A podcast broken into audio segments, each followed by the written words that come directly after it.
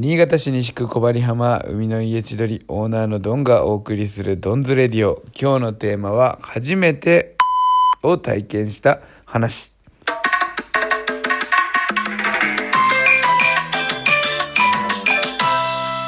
はい本来土砂降りであろう台風12号 ,12 号の影響があって土砂降りだったはずなんですけども。えー、大変ありがたいことにそれて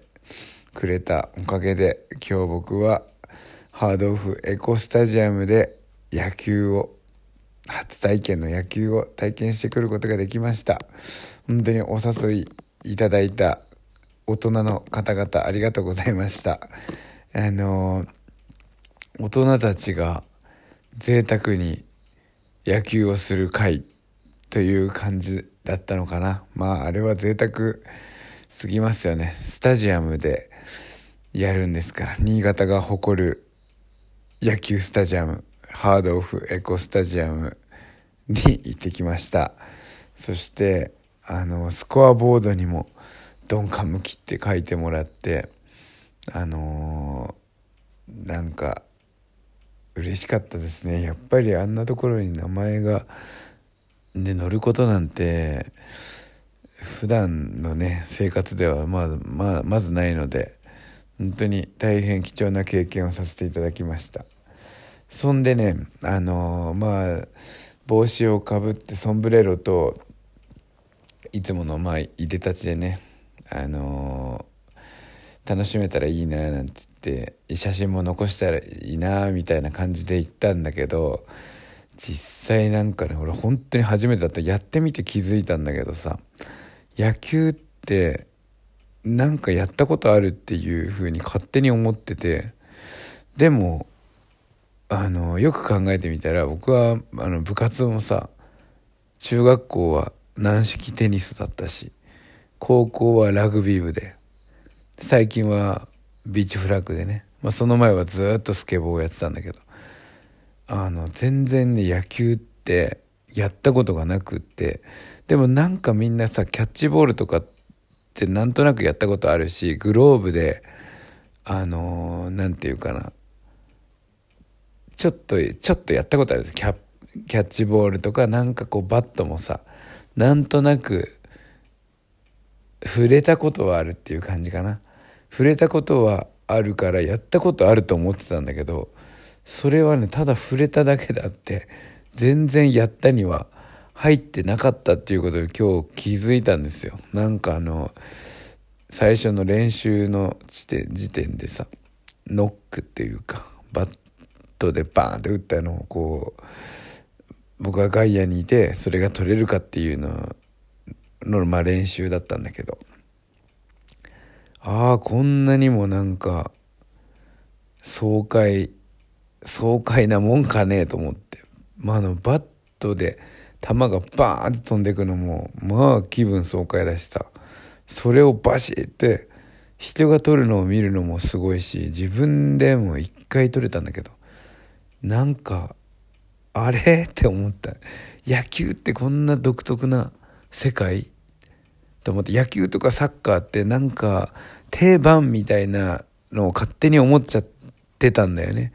で、サッカーも実はすごい特殊だなっていうのはなんか最近気づいたことがあるんだけど、それでなんかね、改めてアルビレックス、新潟のね、ビッグスワンに見に行きたいなって今思ってるんだけど、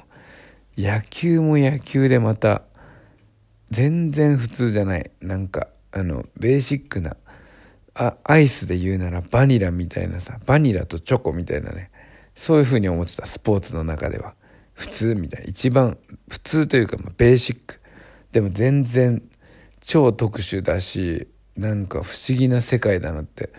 サッカーもそうだけど野球もそうなんだと思って。なんか僕はラグビーをやってたからあの時間がねサッカーみたいなもんでさスタートしたらずっとこう走り続けなきゃいけない。ハーフタイムまではね。っていうのなんだけど野球ってなんかすごい時間が独特だよね。それぞれのポジションがあって。それその人の仕事はその人。それ以外のことには手出さないみたいな。もちろんまあラグビーにもあるんだけど。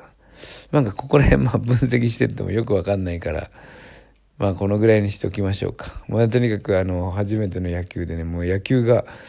ほんと途中から途中からっていうかね最初はもう何て言うかな半信半疑で入らせてもらってたんだけどめちゃくちゃ楽しいなと思って。もう裸足であんなでっかい帽子風も強かったんでね。でっかい帽子かぶってやるのも辛いなと思ってきて。サングラスもちょっと見にくいし。だからもうサングラスを外して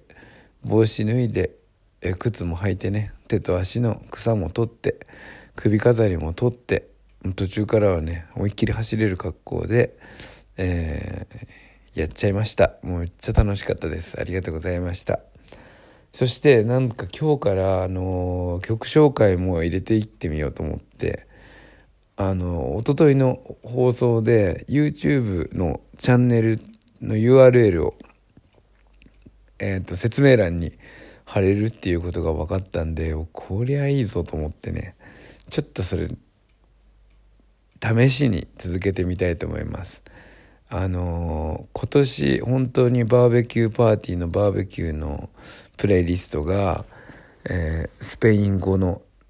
で歌われているラテン系の曲がすごく多くなったんだけど、まあ、いわゆるそれをねレゲトンだと思ってたのそのジャンルというのは。レゲトンだと思ってたんだけどなんかねそれもそんなにレゲトンって一括りにできないみたいで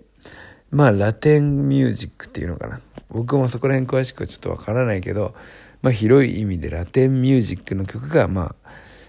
多いんですよ。千鳥来た人はわかると思うけどあのバーベキューの時のあの感じねあの曲の感じ。